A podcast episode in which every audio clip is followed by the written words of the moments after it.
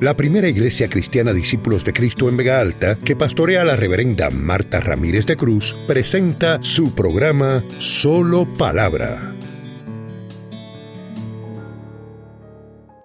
Yo me levanté de la cama el viernes en la mañana, tan pronto puse el pie en la loseta, cosas que me están pasando últimamente que antes no era con esta regularidad. Inmediatamente oigo una voz que me dice a todos los sedientos, venid a las aguas. Y yo dije, Señor, te acabo de decir que me voy a levantar a hacer el sermón del domingo, porque esta semana fue tan fuerte que no lo pude hacer antes. Y tú me dices a todos los sedientos, venid a las aguas. Yo conozco que eso pertenece a Isaías 55. Y el Señor me decía, es que mi pueblo está como estaba el pueblo de Israel cuando llegó el tiempo de salir del cautiverio.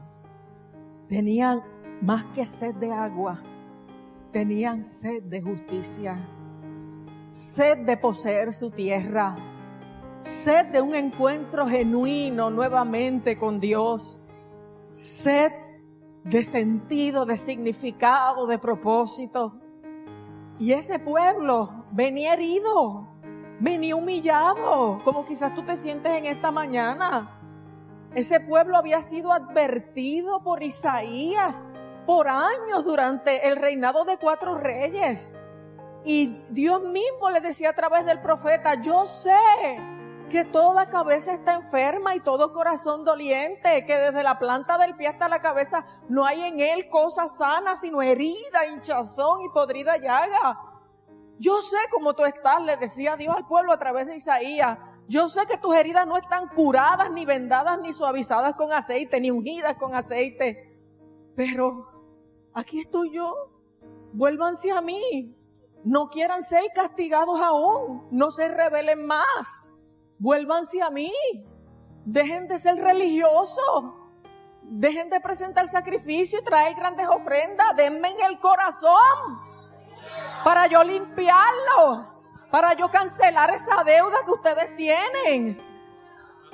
Déjenme meterme allí donde no me han permitido llegar, al secreto escondido del corazón, al dolor del alma, allí donde está el vacío, donde está la oscuridad, donde está la mentira del enemigo minando tu autoestima e impidiéndote caminar.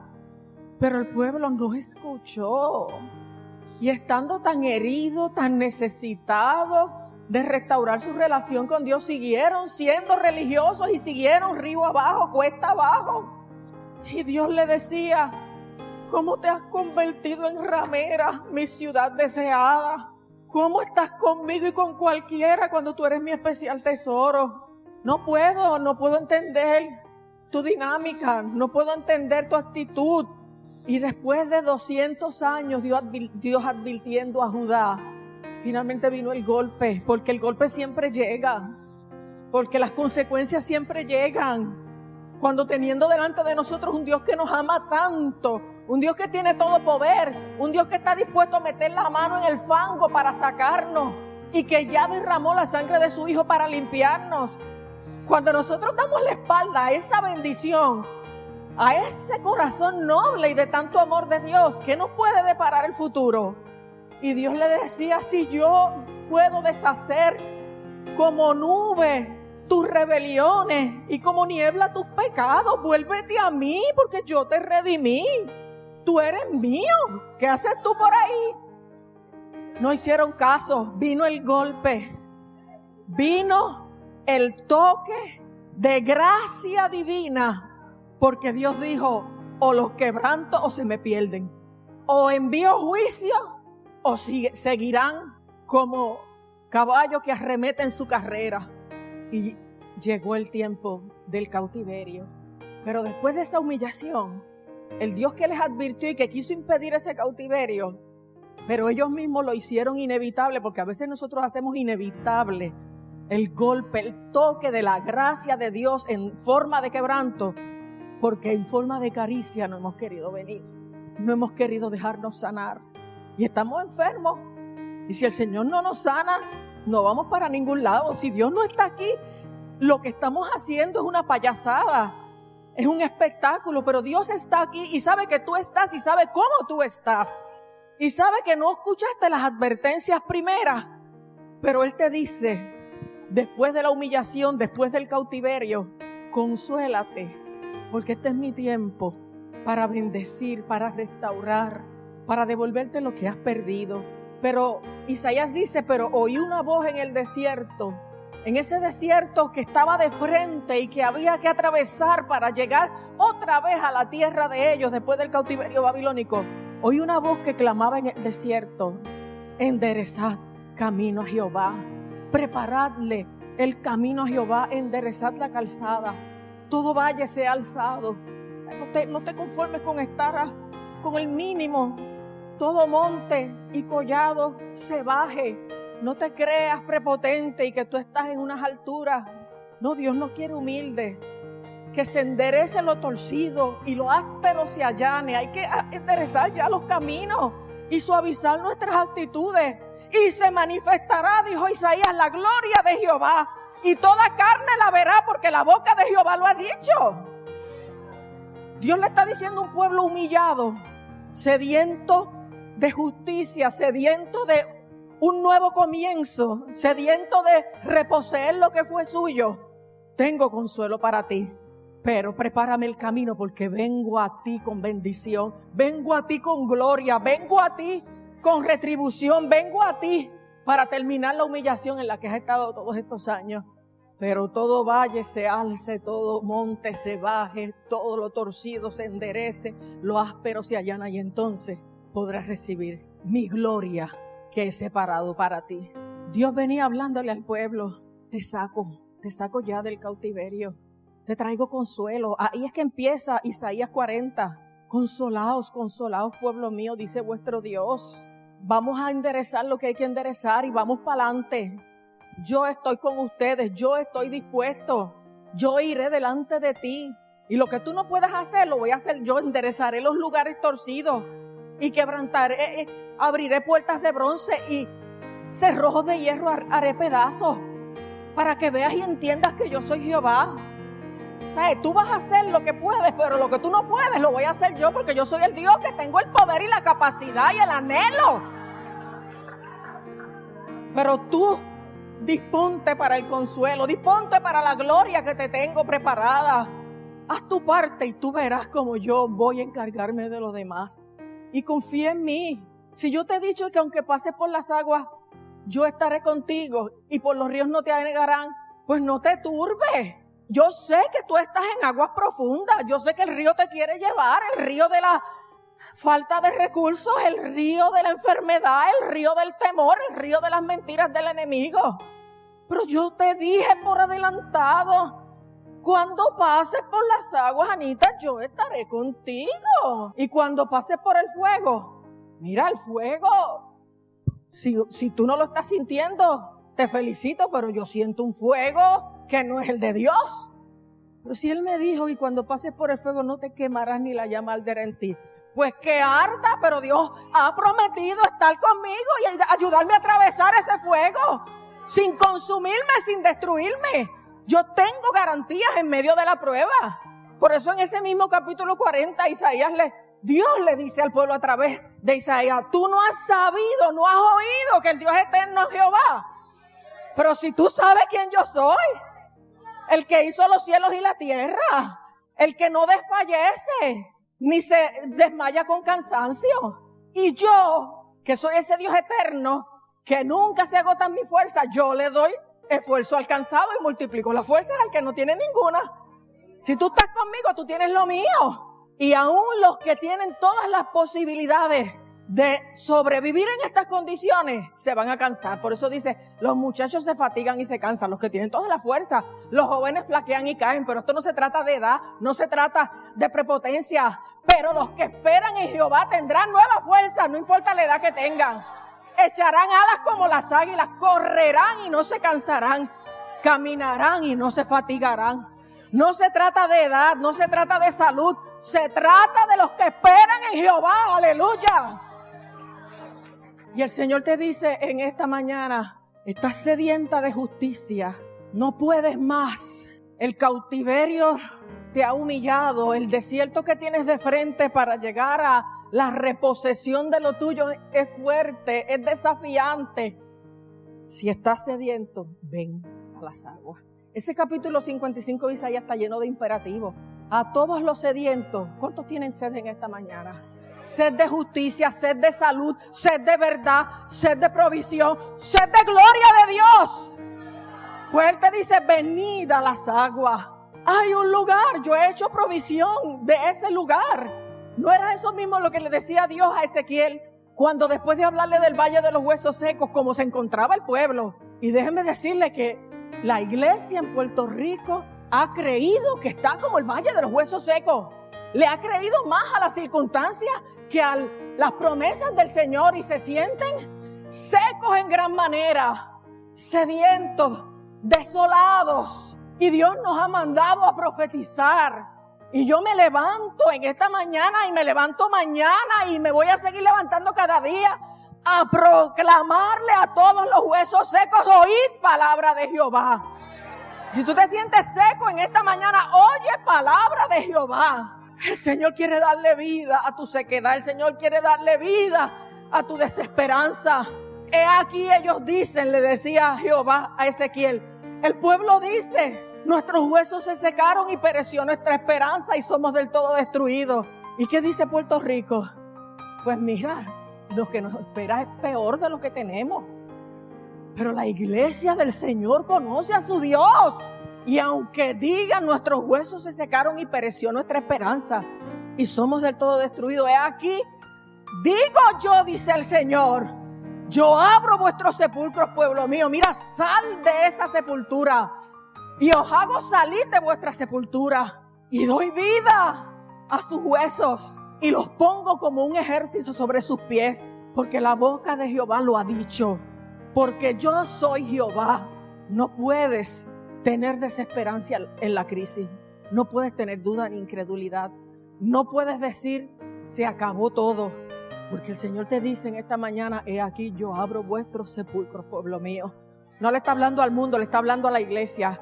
Y os hago salir de vuestra sepultura. En esta mañana Dios te va a sacar de donde tú estás hundido, de donde tú estás metido. Porque por eso puse en el boletín el Salmo 40, donde dice, pacientemente esperé a Jehová. Te ha, te ha tomado tiempo y has tenido que tener paciencia y el Señor lo sabe. Pero Él se inclinó a mí, yo, yo mi clamor. Hoy Dios está inclinado aquí Hoy Dios está inclinado. Está oyendo el clamor y mañana. Y, y este tiempo de Dios escuchar, tiempo de Dios responder. Tiempo de sacarte del pozo de la desesperación, del lodo cenagoso que te quiere hacer seguir hundiendo. Tiempo de que Él ponga tus pies sobre peña y enderece tus pasos. Tiempo de poner en tu boca ya no una queja ni un lamento, sino cántico nuevo. Alabanza a nuestro Dios, aleluya. Y esto lo va a ver muchos, dice David en ese salmo, y temerán y confiarán en Jehová. Aleluya. Dios nos va a sacar de nuestra sepultura. Dios nos va a sacar de esas circunstancias de muerte, de inseguridad, de soledad, de vacío, de profundidad, que apenas vemos la luz, que apenas vemos el cielo, que apenas podemos identificar. ¿Estará Dios de verdad conmigo? Dios está contigo. No temas. Él ha prometido estar contigo siempre. Él decía a través de Isaías, se olvidará la mujer de lo que dio a luz para dejar de compadecerse del fruto de su vientre. Aunque olvide ella, yo nunca me olvidará, olvidaré de ti, dice el Señor. yo no soy como la gente, yo no soy como tu ex marido, yo no soy como tu papá, yo no soy como tus amigos. Aunque se olvide quien se olvide, yo nunca me olvidaré de ti. Y deja el pasado atrás, le decía Dios a través de Isaías al pueblo porque he aquí, yo hago cosa nueva. Pronto saldrá a la luz. Pronto, este es el pronto de Dios, este es el Cairo de Dios. Pronto saldré, saldrá a la luz. Otra vez, como lo hizo en el tiempo antiguo, como lo hizo en tu conversión, como lo hizo en aquella otra crisis que tuviste, otra vez abriré camino en el desierto y ríos en la soledad, aleluya. Bendito sea el nombre del Señor. Otra vez Él nos visitará. Pero el imperativo de Isaías 55 es a todos los sedientos, bendita las aguas. Ven a la provisión de Dios, ven al río de vida, porque después de que en Ezequiel 37 habla del Valle de los Huesos Secos, en Ezequiel 47 habla del río que salía de debajo del altar y salía por la puerta oriental y sus aguas se crecían y se convertía en un río tan grande que ya no se podía caminar por él, sino que había que pasarlo a nado y trajo sanidad a las naciones. Aleluya. Y en ese río es que tú te tienes que saciar y en ese río es que tú te tienes que meter. Y en ese río es que tú vas a saciar tu sed. Y en ese río te vas a convertir, aleluya, en el atalaya, en el proclamador, en el profeta, en el siervo que Dios necesita para que esas aguas lleguen allá donde está la muerte, porque aquellas aguas de aquel río llegaron al mar muerto, que siete veces más salado que, cualquier mar. Y lo hizo fructificar, un mar muerto lo hizo fructificar. Si Dios nos sacó a nosotros de la muerte espiritual y nos ha dado vida, ¿cómo no va a poderlo hacer con un mundo que está ávido y más sediento que nosotros de recibir respuesta, de recibir esperanza? Por eso tenemos, hermanos, que abrir nuestra boca, no podemos callar. Tenemos sed y es en las aguas que salen de debajo del altar que nos tenemos que saciar. A todos los sedientos. Esa fue la frase que Dios me dio.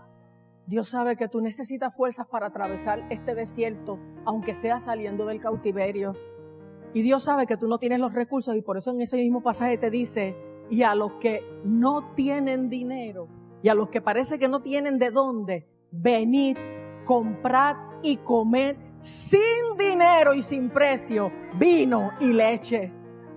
Mira, lo que yo doy es gratis, es lo que está diciendo Dios. No tienes chavo mejor para que descubran mi gracia. Lo que yo doy es gratuito y sí tiene precio. Lo que pasa es que el precio lo pagó otro. Lo pagó mi hijo para que tú puedas venir y comprar sin dinero y sin precio vino y leche, que es símbolo de gozo y sustento.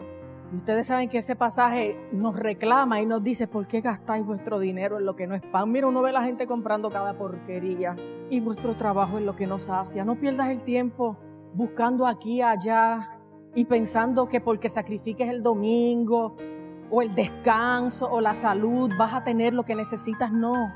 El Señor dice, no gastéis vuestro trabajo en lo que no es pan, ni vuestro dinero en lo que nos sacia. Ve, inclinad vuestro oído, dice Isaías, porque esto es bajito, ¿saben? Esto es bajito. Si Dios se inclina a sacarme del pozo de la desesperación y del lodo cenagoso, me deberé inclinar yo para oírle como Él me invita. Inclinad vuestro oído, porque esto es ahí, humillado, y venid a mí. Oídme. Mira, porque a veces estamos en el templo y no estamos oyendo al Señor. O quizás estamos oyendo pero no estamos escuchando. Inclinad vuestro oído y venid a mí, imperativos. Oídme y vivirá vuestra alma. Tú te sientes muerto, tú te sientes sepultado, tú te sientes sin esperanza. Venid a mí, oídme y vivirá vuestra alma.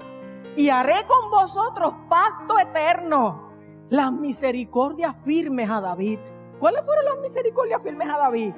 Que la bendición que Él le dio se la daría a sus hijos y a los hijos de sus hijos y que no faltaría de su linaje nadie, alguien que ocupara el trono de Israel. A mí me encanta cuando Dios me recuerda que mis hijos están en sus manos. Aleluya. Santo el nombre del Señor. Y haré con vosotros pacto eterno. Las misericordias firmes a David. Voy a cerrar. Isaías dice mucho más en ese capítulo, pero cierro con este versículo que está ahí mismo y que parece que es para el que está afuera, pero es para el que está adentro. Buscad a Jehová mientras puede ser hallado. Todavía tienes lucidez y cordura. Todavía el maligno no te ha turbado para que cometas un disparate. Todavía la redalgución del Espíritu Santo te inquieta. Busca al Señor mientras pueda ser hallado. Llámale en tanto que está cercano. Deje el impío su camino y el hombre inicuo sus pensamientos. Dios se lo está diciendo a su pueblo. Y vuelva hacia Jehová, el cual tendrá de él misericordia. Mire, este Dios está pasado de misericordia. Y al Dios nuestro, el cual será amplio en perdonar. Dios me decía que dejen ya de culparse, que vengan al perdón, que vengan a las aguas, que vengan a la bendición, que vengan a lo nuevo que enderecen lo que tienen que enderezar y se manifestará mi gloria sobre ellos. Búscame ahora que estás todavía viva, vivo y no muerto. Búscame ahora que todavía el enemigo no ha atado tu mente y tienes cordura y sabes que fuera de Dios no hay quien salve. Búscame ahora que todavía hay oportunidad. Búscame ahora que estoy a tu lado hablándote. Dios va a tener de ti misericordia. Dios va a ser amplio en perdonar. Dios me decía, hay mucha gente que no los ves prosperar espiritualmente porque yo los quiero perdonar y ellos piensan que no son dignos de ese perdón. Pues claro que no son dignos. Si la palabra dice que Él nos salvó no por obras de justicia que nosotros hayamos hecho, sino por su misericordia. Esto es por su misericordia. Dios es amplio en perdonar. Dios está aquí a la puerta llamando, que eso también se le dijo a la iglesia y no al mundo, se le dijo a la, en Apocalipsis a la iglesia de la Odisea, aquí yo estoy a la puerta y llamo. ¿Cuánto tiempo Dios lleva en la puerta de tu corazón llamando? A ocupar esos espacios, esas áreas, esas cosas que te has reservado y que te han costado tanto. Porque nadie puede servir a dos señores y lo que tú vives es una lucha constante. Aquí yo estoy a la puerta y llamo. Si tú oyes mi voz y abres la puerta, yo entraré a ti y cenaré contigo. Hoy la mesa del Señor está puesta. Hoy es día de venir. Hoy es día de creer. Hoy es día de olvidarse de las cosas pasadas y abrirse a lo nuevo que tiene Dios. Hoy es día de descartar la confesión negativa de, he aquí, Nuestros huesos se secaron y pereció mi esperanza y soy del todo destruido. No desecha eso. Es hora de oír que Dios dice más. Yo digo, yo os hago salir de vuestra sepultura. Yo abro vuestros sepulcros, pueblo mío. Yo hablo esas cajas de Pandora, esos cuartos oscuros de tu alma y ahí me meto y te limpio y te perdono y te fortalezco. Búscalo ahora. Llámalo ahora. Si estás sediento, ven a sus aguas, a las aguas del mundo, no. Jesús le dijo a la samaritana, los que beben de las aguas del mundo y de la religión vuelven a tener sed. Pero el que bebe del agua que yo le daré no tendrá sed jamás. Porque el agua que yo le daré será en él una fuente que salte para vida eterna. Es agua viva. Si estás sediento, ven a las aguas. Si no tienes dinero, ven, compra y come, porque la mesa del Señor es abundante, sin dinero y sin precio, gozo y sustento. No inventes más, no busques más alternativas, no acudas a nadie más. Vuélvete a mí, pero de todo corazón. Hijo mío, dice el Señor, dame hoy tu corazón. No la mitad, no tres cuartas partes, todo tu corazón. Dame el trono de tu vida. Dame tus cargas, dame tu desesperanza. Agarra mi mano porque yo te saco de, te saco de tu, de tu sepultura, te saco del pozo de desesperación.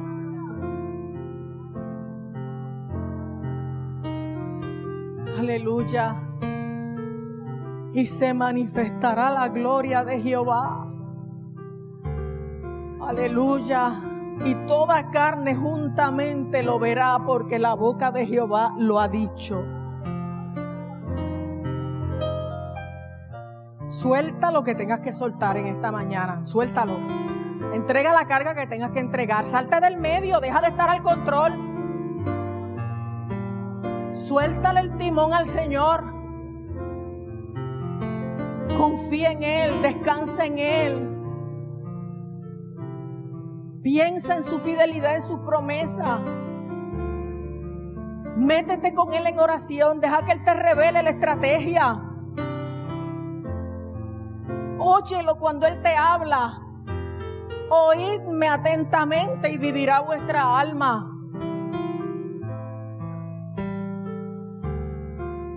Dios tiene el amor, Dios tiene el poder y este es el tiempo. Este es el tiempo. Este es el tiempo. Este es el tiempo. Este es el tiempo. Tiempo de salvación, tiempo de cambio, tiempo de restauración, tiempo de gloria, tiempo de ser iglesia, tiempo de ser profeta, tiempo de estar en pie, de ser ejército, tiempo de no temer y esperar pacientemente en el Dios del cielo. Aleluya, aleluya, aleluya, aleluya. Aleluya. Créeme, dice el Señor, créeme.